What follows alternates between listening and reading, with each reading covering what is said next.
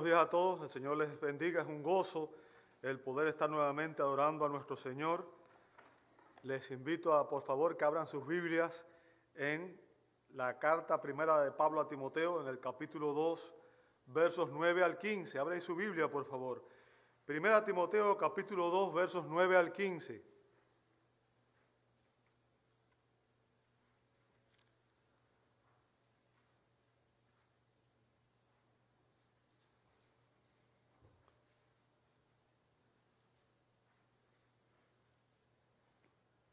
Dice así la Sagrada Escritura. Primera Timoteo 2, 9 al 15. Asimismo, que las mujeres se vistan con ropa decorosa, con pudor y modestia, no con peinado ostentoso, no con oro o perlas o vestidos costosos, sino con buenas obras, como corresponde a las mujeres que profesan la piedad.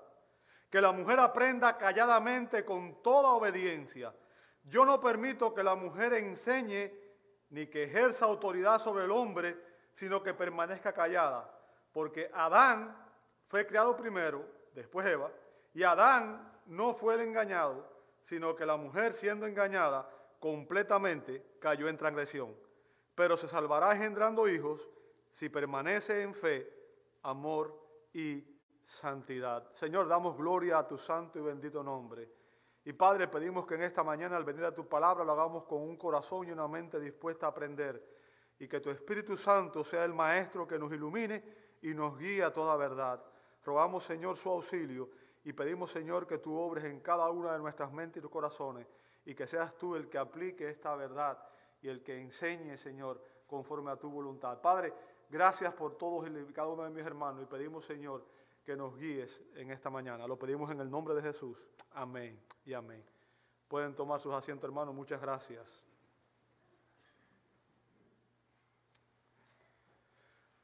¿Puede una mujer ser pastora? ¿Puede una mujer ser pastora? ¿Puede una mujer predicar en el culto público? Eh, eh, vivimos en una cultura posmoderna en la cual se ataca cualquier verdad, se, cree que no hay verdad absoluta, aun cuando sabemos que la palabra de Dios reclama ser esa verdad. Y estamos viviendo en días de liberación, liberación femenina, liberación de cualquier tipo de idea que las personas crean que causan algún tipo de opresión. Existen movimientos feministas y no solamente en el mundo, sino lamentablemente también han llegado en las iglesias. Y déjeme decirle, la enseñanza que el apóstol Pablo da en este pasaje es contraria a la corriente cultural en la cual vivimos hoy. Para la cultura posmoderna, como dije, no hay absolutos, cada cual define lo que es la verdad, cada persona define lo que es la verdad. Y para la cultura posmoderna, lo que el apóstol Pablo enseña aquí suena a discriminación de género, suena a machismo, suena a ataque contra la mujer.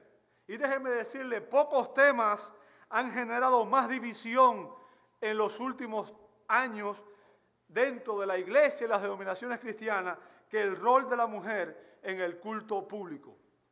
Pocos temas han causado más conflicto, ¿verdad? Y déjenme decirle, en este pasaje, el apóstol Pablo, inspirado por el Espíritu Santo, confronta dos pecados al que las mujeres son propensas. Dos pecados al que las mujeres son propensas.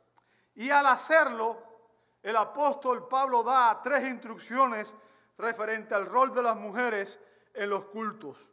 Tres instrucciones referente al rol de las mujeres. ¿Cuáles son esas instrucciones? Pablo instruye a las mujeres referente a sus responsabilidades en los versos 9 al 10, sus restricciones, versos 11 al 14, y finalmente su rescate en el verso 15.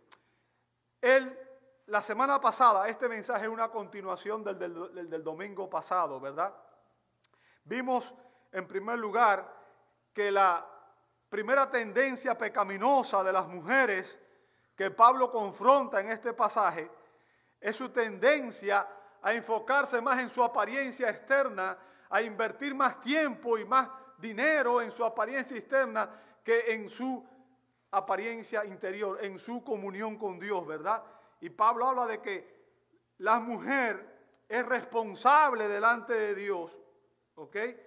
En cuidar su apariencia y su actitud, sus actitudes y su actuar. Vimos eso en los versos 9 al 10. Como dije, eso es parte de lo que vimos la semana anterior. Por tanto, si usted no lo vio, le invitamos a que lo vea en la página de Facebook de la iglesia o de YouTube, ¿verdad? Hoy vamos a comenzar con el segundo punto y es las restricciones que la escritura da referente al rol de la mujer en el culto público. Fíjense, a continuación, Pablo empieza a dar aquí las restricciones de la mujer en el culto público. Y Pablo explica estas restricciones dando las reglas en los versos 11 y 12 y las razones en los versos 13 y 14. Bien, o sea, al dar estas restricciones, Pablo establece dos reglas, dos reglas. Vamos a ver cuáles son esas reglas en los versos 11 y 12. Bueno, las reglas que Pablo establece aquí al regular el rol de las mujeres en el culto público están relacionadas en primer lugar con su aprendizaje en el verso 11 y en segundo lugar con la autoridad, la autoridad en el verso 12. Bien, vamos a, a ver la primera restricción o la primera regla que es referente al aprendizaje. Fíjense lo que dice el apóstol en el verso 11, que la mujer ¿Qué cosa? Aprenda cómo, calladamente, ¿con qué? Con toda obediencia. Fíjense, y este es un verso cargado de enseñanza. Bien. Ahora, para entender el texto, obviamente necesitamos comprender el contexto cultural, religioso, social e histórico en que fue dado. Bien. Recuerde, Pablo escribe esta epístola a un joven pastor que estaba, estaba liderando la iglesia de Éfeso. ¿Ok? Y por tanto tenemos que entender el contexto cultural en el que Pablo escribió este pasaje. Y déjeme decirle, habían dos contextos culturales en aquella iglesia. Habían personas que eran gentiles y personas que eran judías. O sea, habían judíos y gentiles en la congregación de Éfeso. Ahora, déjeme decirle, ni la cultura griega ni la cultura judía tenían en alta estima a las mujeres. Ninguna de las dos. ¿Ok? En la sociedad griega, en la cultura griega, las mujeres respetables, las mujeres honorables, llevaban vidas muy confinadas. Prácticamente vivían en sus habitaciones en sus aposentos personales y su única ocupación era peinarse el cabello y trenzarse su cabello. O sea, eso era lo que pasaba en la mayoría del tiempo. Bien. Vivían, como dije, confinadas a sus cuartos, a sus habitaciones, lugar al que solo entraba sus esposos.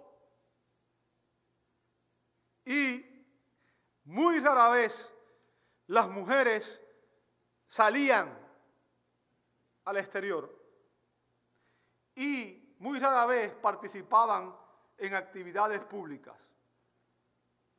El lugar de la mujer en la religión griega era denigrante. lo primero que les hablé fue su cultura, pero el lugar en la religión griega era denigrante. El templo de Diana de los Efesios que era un templo famoso, era, de hecho es una de, de, las maravillas del universo, ¿verdad? Del mundo. El templo de Diana tenía cientos de sacerdotisas que eran prostitutas sagradas. Y todas las noches ellas salían a ejercer su oficio en la ciudad.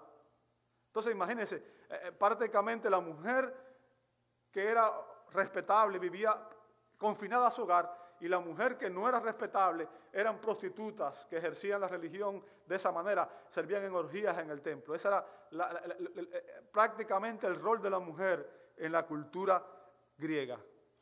Ahora, lamentablemente en el judaísmo del primer siglo tampoco la mujer era tenida en alta estima. Según el Talmud de Jerusalén, según el Talmud de Jerusalén, dice lo siguiente, sería mejor quemar las palabras de la Torá que confiarlas a una mujer. O sea, sería mejor quemar la Biblia, dicen ellos, que confiárselas a una mujer. En la oración de la mañana, los judíos acostumbraban a orar varias veces al día. Los hombres judíos agradecían a Dios de que no los había hecho gentiles, esclavos o mujeres. Los sabios decían que todo aquel hombre que hablara mucho con una mujer se causaba mal y desiste de las obras de la ley. Y su fin es heredar el Gena, el lugar de tormento. Déjeme decirle, un rabino estricto, un rabino estricto no hablaría con una mujer ni saludaría a una mujer en público. Ni siquiera a su mamá, a su esposa, a su hermana. ¿Bien? Nunca saludaría a una mujer en público. Y decían que eh, la función de la mujer, su trabajo, era enviar a sus hijos a la sinagoga, y el lugar, la sinagoga era el lugar de reunión donde se instruía la palabra de Dios. Bien, atender los asuntos de la casa, dejar a su marido libre para estudiar en las escuelas y guardar el hogar hasta que él regresara.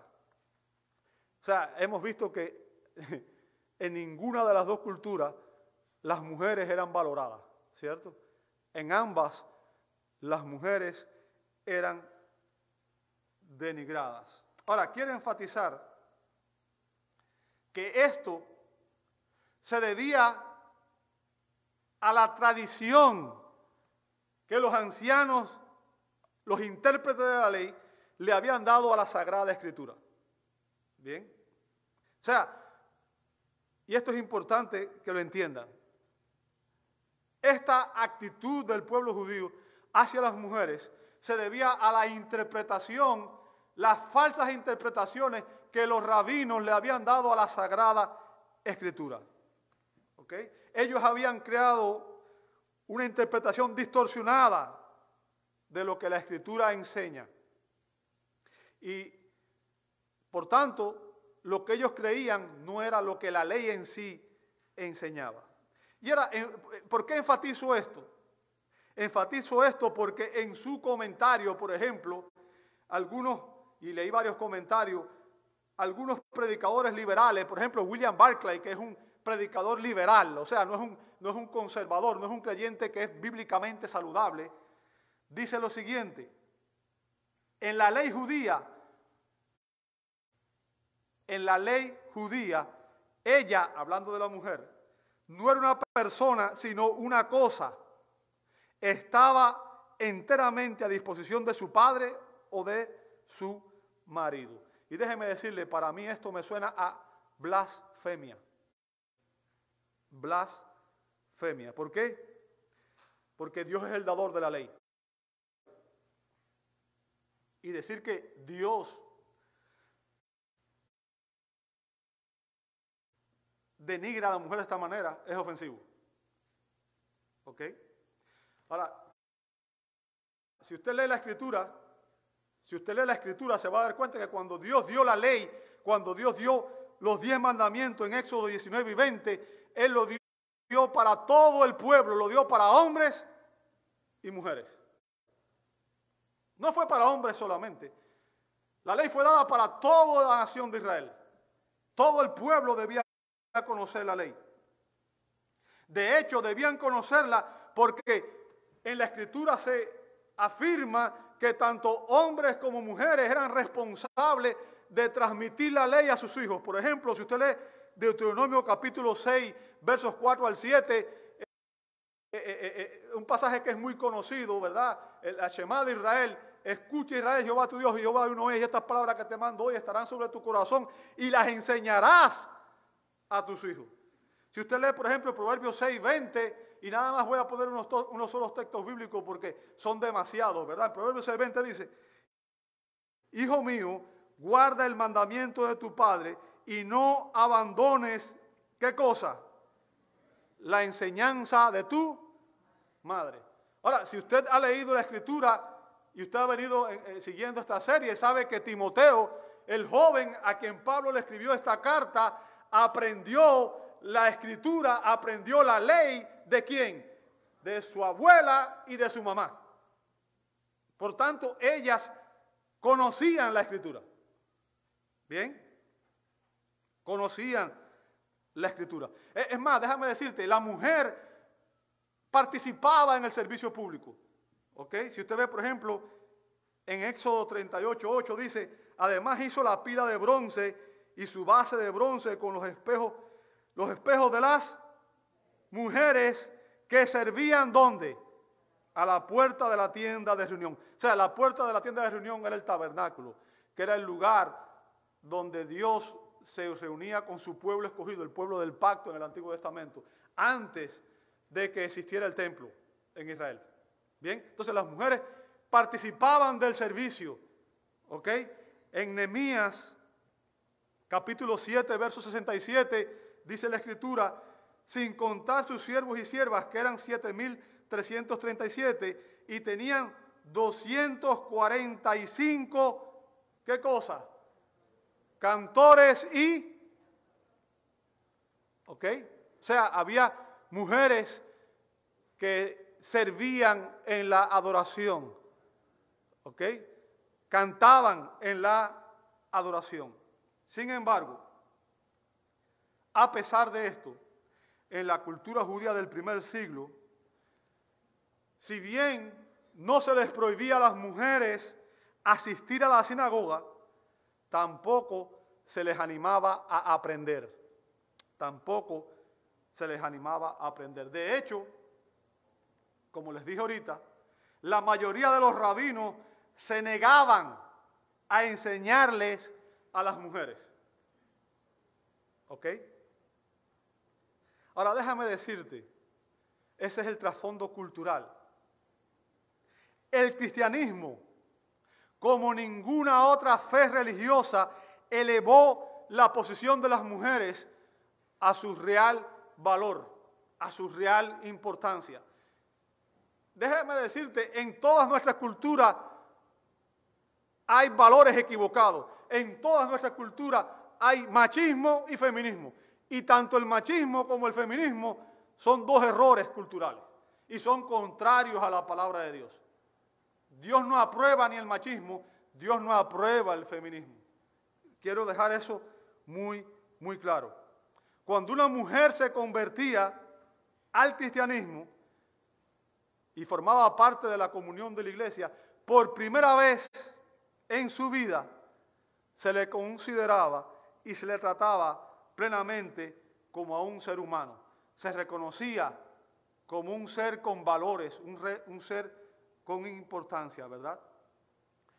O sea, el cristianismo libró a la mujer de una concepción equivocada, de una concepción social equivocada. ¿Ok? Ahora, lo cierto es que cada acción provoca una reacción, ¿cierto? El machismo ha provocado el feminismo.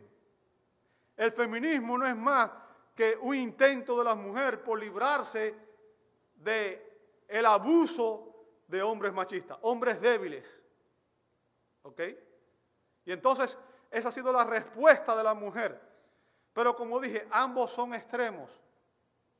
No es el propósito de Dios para las mujeres.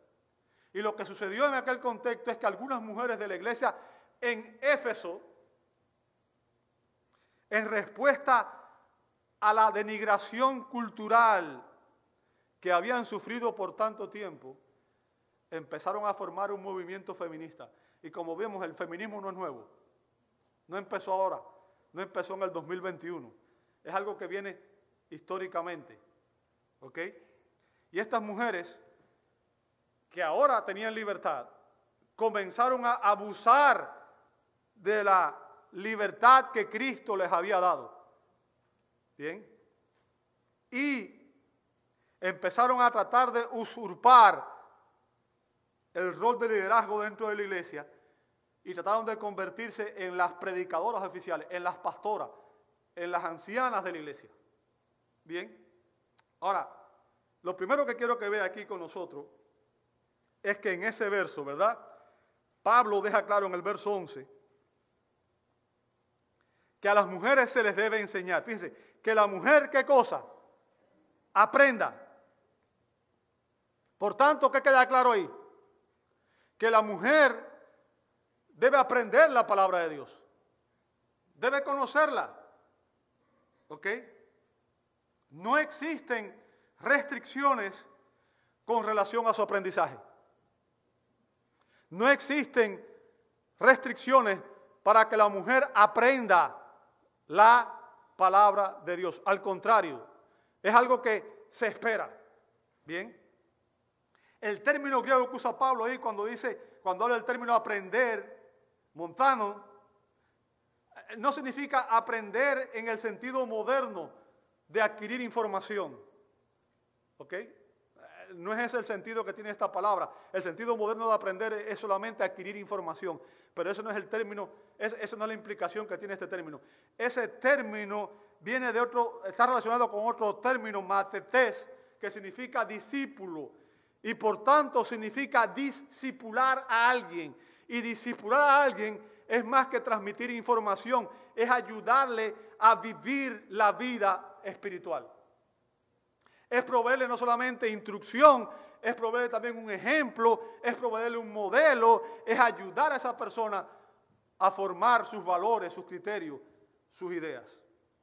Así que en el contexto, el patrón bíblico es que las mujeres deben ser discipuladas así como lo son los hombres. Bien, yo quiero que usted entienda, todo cristiano es un discípulo de Jesucristo. Recuerda el mandato de Cristo en Mateo 28, 19, ¿cuál es? Vayan y hagan qué cosa? Discípulos. O sea, todo cristiano es un discípulo de Cristo. Pero todo cristiano necesita ser discipulado. Todos, hombres y mujeres. ¿Se entendió eso está ahí, verdad? Es importante que entendamos esto. Pero el verso 11 también enfatiza una cosa importante. El verso 11, Pablo claramente dice que la mujer aprenda. Esa parte no hay restricciones. Sin embargo, sí pone ahí una restricción a continuación. ¿Cómo debe aprender? Calladamente y con toda qué?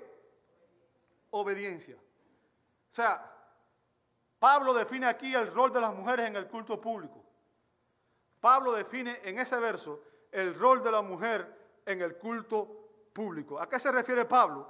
Bueno, las mujeres son discípulas, no discipuladoras. Las mujeres son aprendices y no maestras. ¿Se entendió el punto? La mujer en el culto público debe ser discipulada, debe aprender, pero no puede enseñar en el culto público. Y Pablo da las razones por las cuales esto es así. Bien. Por tanto, enfatizo el hecho de que las mujeres deben ser instruidas en la palabra de Dios y deben aprender, dice ahí, calladamente. Y el término significa con quietud, en silencio, y no se refiere a que la mujer no pueda hablar, obviamente se espera que ustedes canten y que ustedes participen, ¿verdad? La palabra expresa quietud en general. Y lo que está enfatizando es que su rol, el rol de la mujer, no es enseñar en el culto público, no es predicar, no es enseñar en el culto público, sino que las mujeres en el culto público deben aprender con toda obediencia. Fíjense, y esa expresión, con toda obediencia, es una sola palabra en el griego, hupotagei. Hupo, bajo, taxo, ordenar. Es, es un término militar, significa subordinarse, sujetarse, someterse, obedecer. Bien. Ahora, Pablo está diciendo a las mujeres que la mujer debe estar sujeta al liderazgo de la iglesia.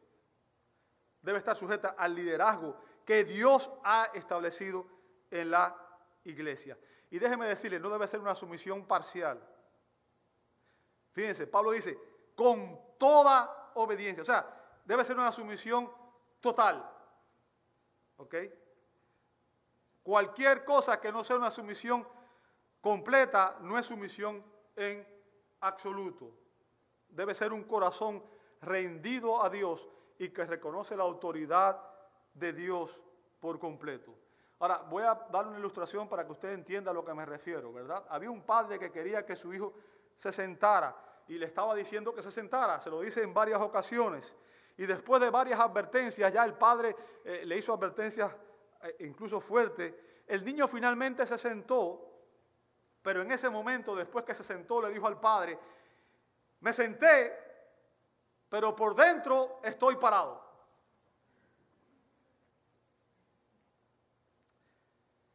Y el punto que quiero que usted entienda es que ese ejemplo demuestra la diferencia entre la obediencia y la sumisión. La obediencia y la sumisión. Muchas veces nosotros obedecemos ciertas cosas por fuera, pero por dentro estamos parados. Hay cosas que Dios demanda de nosotros que la conocemos y a veces de mala gana nos sometemos, pero por dentro estamos parados y queremos hacer lo que nos da la gana.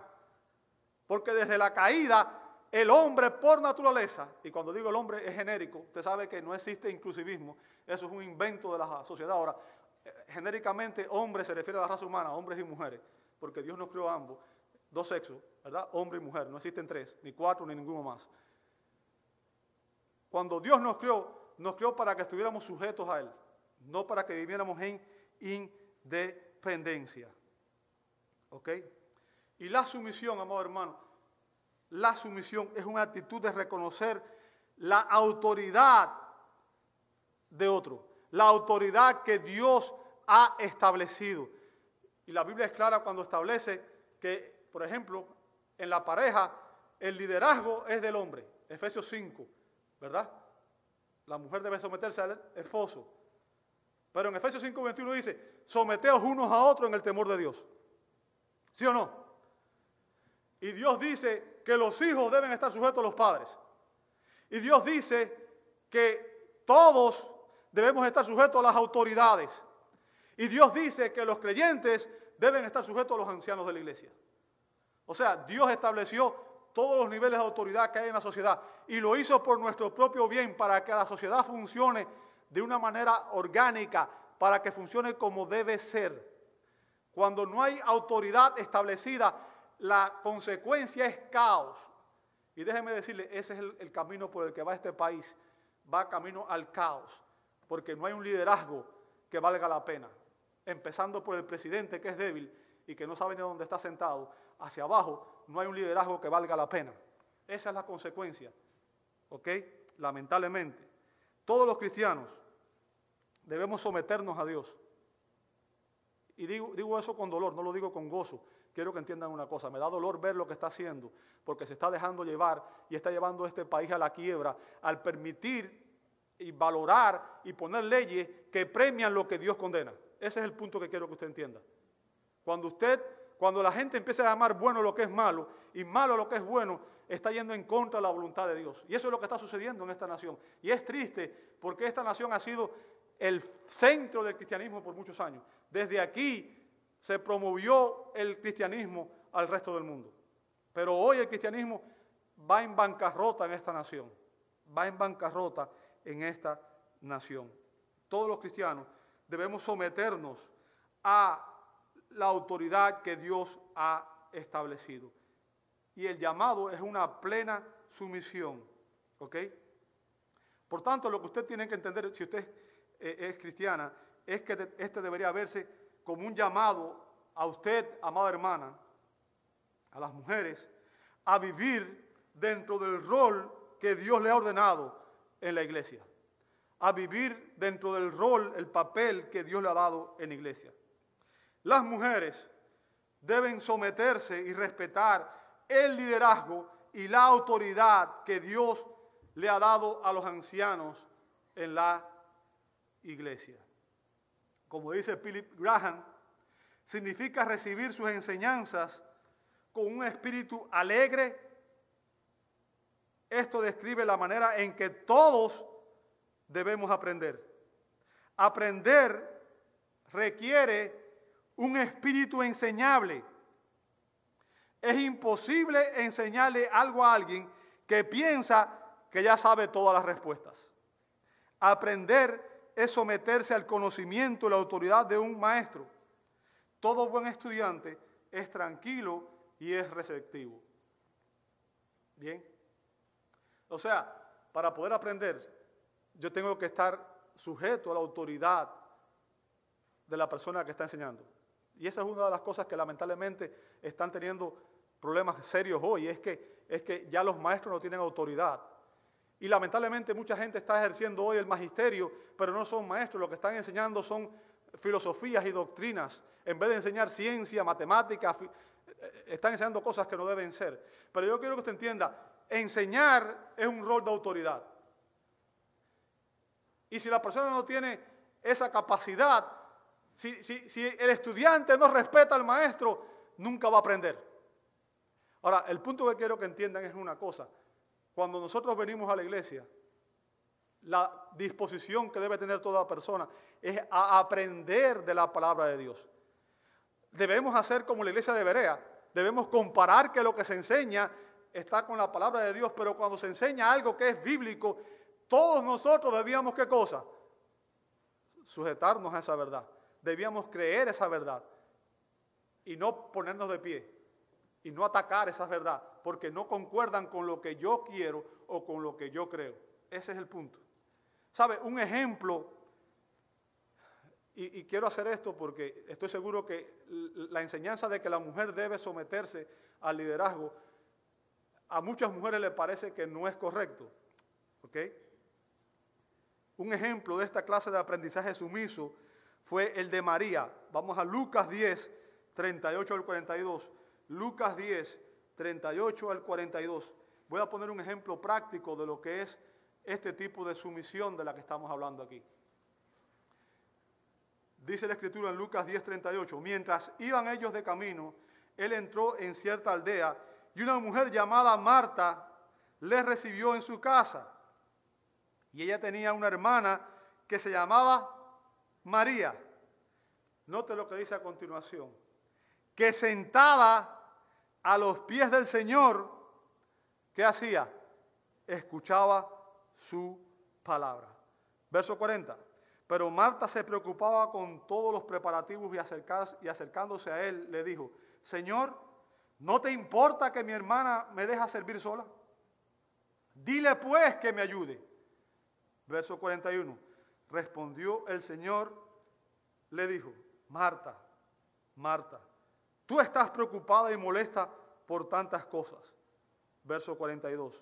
Pero una sola cosa es necesaria. Y María ha escogido, ¿qué cosa? La parte buena, la cual no le será quitada. O sea, aquí vemos dos mujeres. Marta se preocupaba por todos los detalles. Marta quería tener una cena lista y quería que todo estuviera eh, eh, eh, hermoso, ¿verdad? Quería que la, mesa tuviera con los manteles y quería que los cubiertos estuvieran en su lugar y que los platos estuvieran limpios. Y, en fin, su enfoque era en, en esa parte, ¿ok? En organizar y elaborar los alimentos. Sin embargo, ¿qué hacía María? Ah, déjeme decirle, el texto no indica que María simplemente se sentó y dejó a la hermana que hiciera todo. No es eso. Eh, lo que el texto indica es que María tenía una otra prioridad. Había diferentes prioridades entre una hermana y la otra. María sentada a los pies del Señor escuchaba su palabra. O sea, ella estaba escuchando a Jesús tranquilamente y con sumisión. Estaba a los pies del Señor. ¿Sabe? Cuando nosotros venimos al culto, todos nosotros debíamos estar a los pies del Señor. A los pies del Señor. A, aprender de la palabra de Dios. esa debía ser la actitud con la que viniéramos todos al culto. No solamente las mujeres, todos. Bien. Tranquilamente y con sumisión. Y fíjense, Jesús le dice que María ejemplificó lo único necesario, lo más importante. Es decir, una actitud de adoración y de meditación, escuchando con la mente y con el corazón abierto la palabra de Jesús. O sea, ella tenía la actitud adecuada. Hizo lo, mejor que podía hacer, sabiendo que no solo de pan vive el hombre, sino que vive de toda palabra que sale de la boca de Dios la actitud adecuada. ¿Sabe? Yo he conocido personas que vienen y que quieren, quieren mantener sus posiciones. No vienen con la actitud adecuada. No vienen a aprender. Quieren ser maestros sin siquiera saber la escritura. Y es triste cuando eso pasa. ¿Ok? Y no estoy diciendo eso por, el hecho de decir que yo lo sé todo. No, hermano, aquí todos estamos para aprender. Lo que estoy tratando de decir es que muchas veces la actitud que tenemos no es la correcta. Y todos nosotros tenemos áreas en las cuales debemos cambiar. Y la palabra de Dios es la norma de fe y conducta. Y debíamos estar dispuestos a aprender lo que ella nos enseña y no tratar de mantener lo que nosotros nos gustaría que dijera o lo que nosotros queremos que la palabra diga. Por tanto, todos debíamos tener esta actitud, la actitud adecuada hacia Jesús. Es escucharlo y obedecer sus palabras. Déjame decirte, lo que determina si tú eres un cristiano genuino o no. Escucha bien. Jesús lo, Jesús lo dejó muy claro cuando él habló sobre los dos cimientos. ¿Recuerda? Jesús dijo, si alguno oye mis palabras y las hace, a ese lo comparo con un hombre sabio, una persona sabia, que edificó su casa sobre la roca. Y cuando vienen las pruebas, su casa no cayó. Pero el que oye mi palabra y no las hace, lo comparo con una persona necia que edifica su casa sobre la arena. Y cuando llegó la prueba, su casa cayó. Por tanto, lo que quiero que usted entienda es que los dos oyeron la palabra, pero uno obedeció la palabra. El otro hizo las cosas a su manera. Y esa es la actitud que tenemos muchas veces nosotros. Y esa es la actitud que tienen lamentablemente todo pecador. Queremos hacer las cosas a nuestra manera. Y es la actitud que muchas veces tienen las mujeres. Las mujeres no quieren reconocer muchas veces el rol que Dios ha establecido para ellas. ¿Ok? Ahora, así es como aprende todo el pueblo de Dios, como lo hizo María, ¿verdad? Se sienta a escuchar la palabra de Dios que es proclamada a través de la voz de un ministro que Dios ha llamado a Y no estoy diciendo con eso, quiero hacer una, aclaración. Jesús tiene, Jesús tiene una autoridad intrínseca porque Él es Dios. Ningún pastor o ministro tiene una autoridad intrínseca. La autoridad que tenemos nosotros los pastores es una autoridad delegada. ¿Qué significa? Solamente usted debe obedecer aquello que sea consistente con lo que la Escritura enseña. ¿Escuchó eso? Si yo digo algo que es contrario a lo que la Biblia enseña, usted no tiene por qué obedecerlo.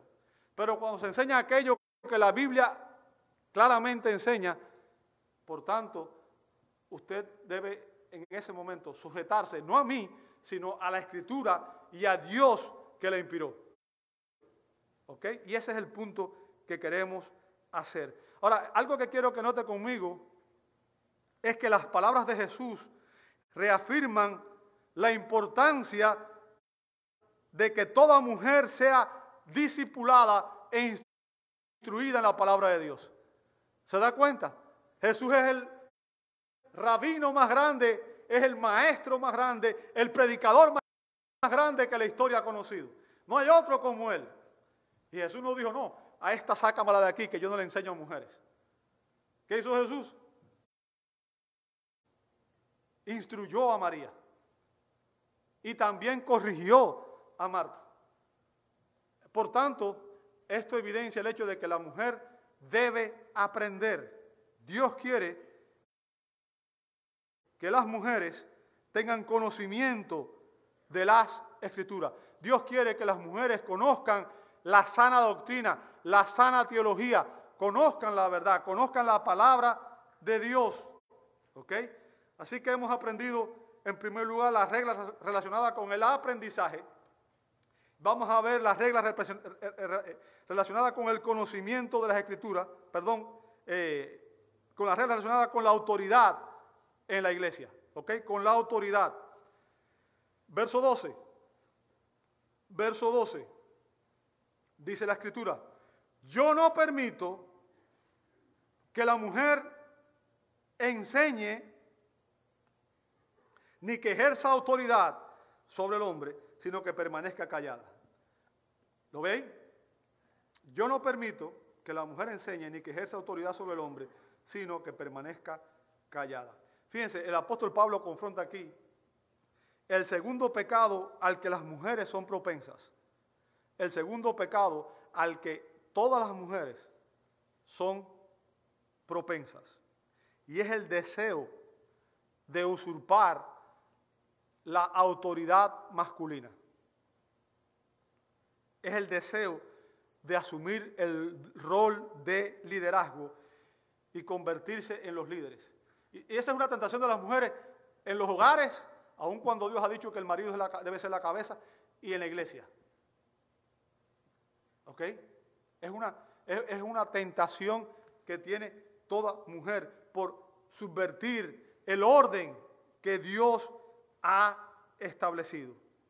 Y ahora Pablo explica en este verso lo que él quiso decir en el verso 11 cuando él dijo que las mujeres permanezcan calladas en el culto. O sea, Pablo va a explicar ahora por qué la mujer debe permanecer callada en el culto. Bien, eso es lo que él va a hacer aquí. Las mujeres deben guardar silencio, como dije, en el sentido de no enseñar, de no predicar. Y el verbo permitir aquí, ¿ok? Significa volverse a o confiar. Y siempre se usa en el Nuevo Testamento para hablar de permitir que alguien haga lo que desea hacer. En otras palabras, Pablo está confrontando un apetito, un deseo que tienen las mujeres, que desean hacer lo que ellas quieren hacer, desean hacer su voluntad, desean ser independientes, desean ser las líderes. Bien, esto indica que algunas mujeres en la iglesia de Éfeso, pero no solamente en Éfeso, aquí y en toda iglesia, bien, desean ser predicadoras públicas y tener autoridad sobre la congregación. ¿Sabe? No sé cuántos han escuchado, había una, famosa maestra de la Biblia llamada Ben Moore, no sé cuántos, eh, cuántos la conocen, y esta mujer durante años se mantuvo dentro del patrón correcto y hace unos años atrás empezó a decir que ella quería ser pastora y, y esto causó división en toda la convención bautista. Y actualmente esta mujer está ejerciendo como pastora de una iglesia. Ahora, este texto claramente es innegable que prohíbe que una mujer sea pastora. Bien, el verbo que usa Pablo aquí, y fíjense, cuando Pablo dice yo no permito, y este es, es lo que usan algunas mujeres para decir, Pablo está hablando como un judío del primer siglo, que él tiene, que es un misógeno, odia a las mujeres, y que está hablando con los prejuicios de su cultura. Pero si usted enseña eso, está negando otra doctrina esencial de la Escritura. ¿Sabe cuál es? La doctrina de la inspiración bíblica.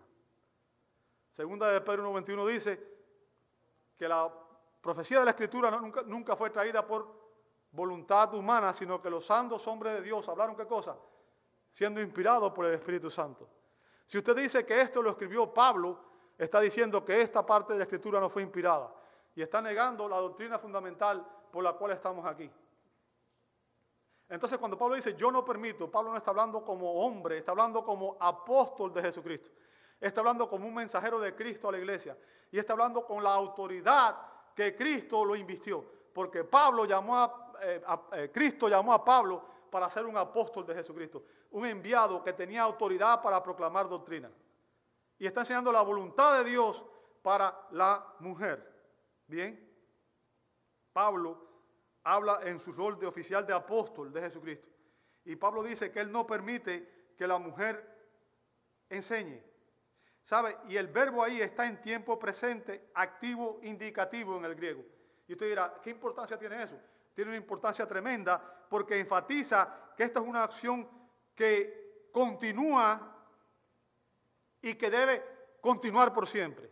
O sea, no es algo para la cultura de, de aquella época, es algo que se aplica en aquella época y se aplica en nuestra cultura. ¿Comprende el punto? Es algo que se aplica en todas las épocas, en todos los países, todo el tiempo.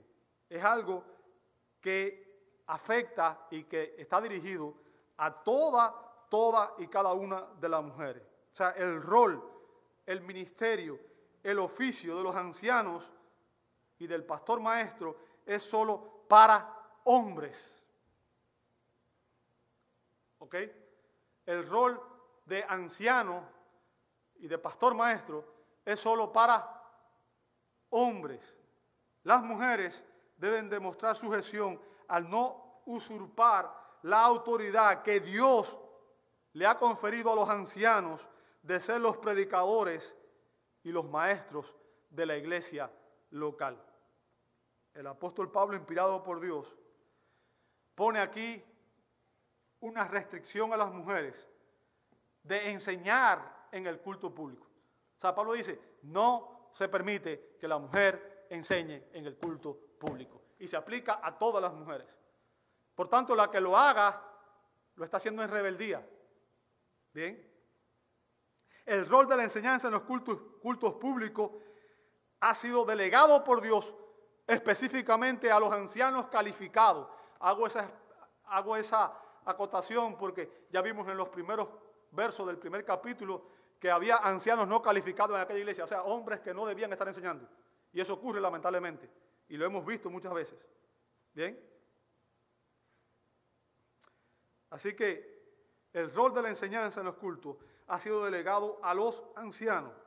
Y esta restricción de que las mujeres sean maestras no incluye, y esto quiero que entienda, ¿ok?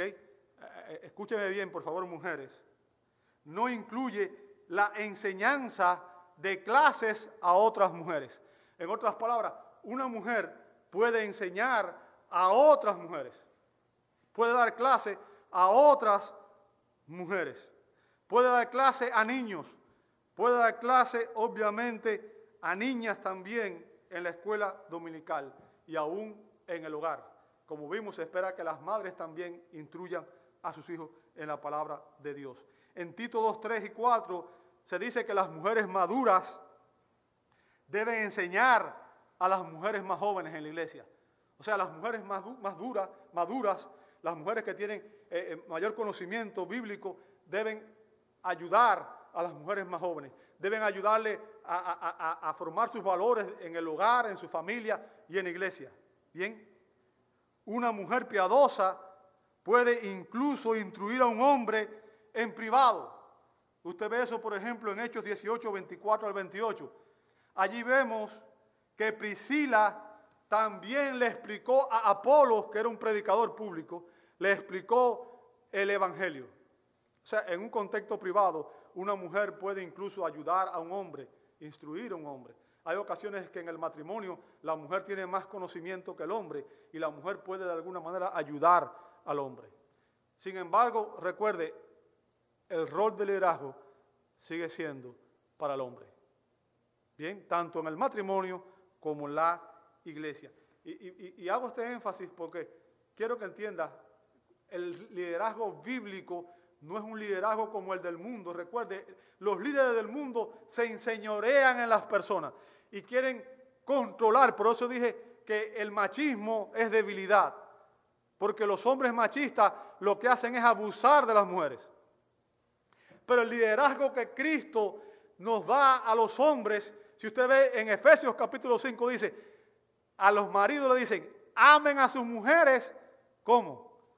Como Cristo amó a la iglesia. Estén dispuestos a entregar sus vidas por ella. Esa es la clase de líderes que Cristo espera para, para las mujeres en el, hogar. O sea, un, amor que esté dispuesto a, a satisfacer cualquier necesidad que la mujer tenga. Un amor sacrificial, un amor satisfactorio, un amor que santifica, esa es la clase de amor, esa es la clase de liderazgo que se espera del hombre en la casa. Y en la iglesia se esperan líderes, no que se enseñoren, sino que sirvan a la iglesia. Esa es la diferencia. ¿Sabe? Mucha gente que está enseñando hoy y que son líderes en las iglesias, son pastores, se ven como CEOs, como, como, como si la iglesia fuera un negocio, una compañía y ellos fueran los ejecutivos. Ese no es el modelo de liderazgo que Dios desea. Dios desea, Jesús dijo, que el que desee ser líder debe imitar su ejemplo, debe ser el que sirve. Debe ser el más humilde dentro de la congregación. Por tanto, la mujer cristiana no debe tener temor de que los líderes sean prepotentes y que quieran mancillarla y que quieran denigrarla y que quieran hacerla menos. No, Dios ha establecido los roles de esa manera porque Dios es sabio y Él conoce las limitaciones de cada uno de los sexos. Pablo prohíbe terminantemente, y cuando digo Pablo me refiero a Pablo inspirado por el Espíritu Santo, prohíbe terminantemente a la mujer ser pastora o predicadora en el culto público o enseñar en una clase mixta de adultos. O sea, una mujer no debe enseñar cuando hay hombres en el lugar. ¿Ok? Y esta restricción, esta restricción no se debe Escuche bien lo que estoy diciendo, por favor, hermanas. Esta restricción no se debe a que las mujeres sean en ningún sentido inferiores a los hombres. Tiene que ver con el rol, no con el valor de la persona. Esta restricción viene directamente de parte de la ley de Dios. 1 Corintios 14, 34 al 35. 1 Corintios 14, 34 al 35 dice así. Las mujeres guarden silencio ¿Dónde? Fíjense que Pablo dice, en las iglesias. O sea, no es una iglesia, es en cuál? En todas las iglesias. Todas las iglesias de todos los tiempos, de todo lugar. Por tanto, esta enseñanza se aplica hoy a la iglesia de Cypress y se aplica mañana a cualquier iglesia y se aplicó ayer. ¿Bien? Y es el mismo mandato. Recuerde, guardar silencio significa que la mujer no debe ser la líder, la pastora. ¿Entendió eso, verdad? Nuevamente, porque no le es permitido hablar antes bien que se sujete, como dice también, y ahora vea por qué Pablo dice que la mujer debe sujetarse. O sea, Pablo no está hablando en su propio nombre, sino que ahí está la razón por la cual la mujer debe sujetarse. ¿Por qué debe sujetarse la mujer? Verso 34 al final como dice también la ley. ¿Lo vio ahí conmigo? Hello. Y si quiere aprender algo, que pregunte a su propio marido en casa, porque no es correcto, o sea, es impropio, es inadecuado que la mujer hable en la iglesia. Fíjense, voy a recalcar nuevamente esto hombres y mujeres, tenemos igual valor, igual dignidad delante de Dios. Recuerde, la Biblia dice que Dios nos creó a ambos, Génesis 1, 26 y 27, nos creó a ambos a imagen y semejanza de Dios, los dos, hombres y mujeres. O sea, los hombres no somos mejores que las mujeres. Y déjeme decirle, mi esposa es mucho más inteligente que yo. Y muchas veces tiene más razón que yo. ¿Ok? pero el rol de liderazgo me toca a mí, porque es lo que la Biblia ha establecido. Y como dije, estos, estos roles de liderazgo no implican inferioridad de ninguna de dos partes. De hecho, si usted conoce la Escritura, sabrá que el Padre mandó al Hijo a venir a la tierra. Y Cristo vino a la tierra y se sometió al Padre. ¿Sí o no? Se sometió él dijo, yo no vengo a hacer mi voluntad, vengo a hacer la voluntad de mi Padre. ¿Ok? Y yo quiero que usted entienda, ontológicamente, o sea, en cuanto a su naturaleza, Cristo es igual al Padre, ¿sí o no? Ambos son divinos. El Hijo y el Padre comparten la misma naturaleza divina, la misma esencia. Merecen igual valor, igual gloria. Sin embargo, el Hijo y el Padre tienen roles diferentes. El Padre fue el que ordenó a Cristo. Cristo se sometió al Padre. El Padre es cabeza. Cristo se sujeta al Padre. ¿Por qué? Porque son roles diferentes. ¿Entiende el punto? Ahora, Dios, asimismo, como existen roles diferentes en la Trinidad, aun cuando existe el mismo valor, el hombre y la mujer tenemos el mismo valor, pero Dios ha establecido roles diferentes para ambos. Y hay diferencias que son innegables, biológicas, psicológicas. Un hombre, aunque hoy se diga que sí, un hombre no se puede embarazar. Es una estupidez decir que un hombre se puede embarazar. Bien. Es triste, es lamentable lo que está sucediendo. Dios en su palabra les ha conferido el rol de liderazgo a los hombres, tanto en el matrimonio como en la iglesia. En la escritura, amada hermana, la autoridad, escuche lo que voy a decir, en la escritura, en la escritura, la autoridad es inherente al rol de maestro. Enseñar o predicar la palabra en el culto público es ejercer autoridad. Pablo les pone esta restricción a las mujeres y les dice que no ejerzan autoridad. ¿Ok? Y denota a uno que actúa asumiendo autoridad por su propia cuenta. De ahí ejercer dominio. O sea, eh, y esa, esa es la, ese es el instinto pecaminoso de las mujeres, es liberarse del hombre y es ejercer autoridad sobre el hombre. Yo conozco mujeres que dicen ser cristianas y quieren controlar a sus maridos. Y mujeres que dicen ser cristianas y quieren, quieren liderar la iglesia, quieren ser pastoras, cuando la Biblia claramente prohíbe esto. O sea, las mujeres son tentadas a pecar ejerciendo autoridad sobre los hombres por su propia cuenta. ¿Qué significa? Porque eso Dios no se los permite. ¿Entendió? Por tanto, si usted tiene esa tentación, entienda que es una tentación pecaminosa y que usted tiene que lidiar con esa tentación. ¿Ok? Y Pablo les da una restricción y les prohíbe a las mujeres ejercer cualquier tipo de autoridad sobre los hombres en la iglesia. Son los ancianos. Y claramente los ancianos son hombres porque dice 1 Timoteo 3.2 que deben ser maridos de una sola mujer. Pero fíjense que Pablo nunca dice, y mujeres de un solo hombre. ¿Ok? Entonces, habla de hombres. Son los ancianos, como dice 1 Timoteo 5, 17, quienes gobiernan, quienes ejercen la autoridad a través de la enseñanza y a través de la predicación de la palabra. Y el rol de la mujer es aprender en silencio, porque esa es la voluntad de Dios para ti en la iglesia. Te invito a orar. Amado Dios, damos gloria a tu santo nombre. Y sabemos, Señor, que esta enseñanza es contraria a lo que enseña nuestra cultura actual.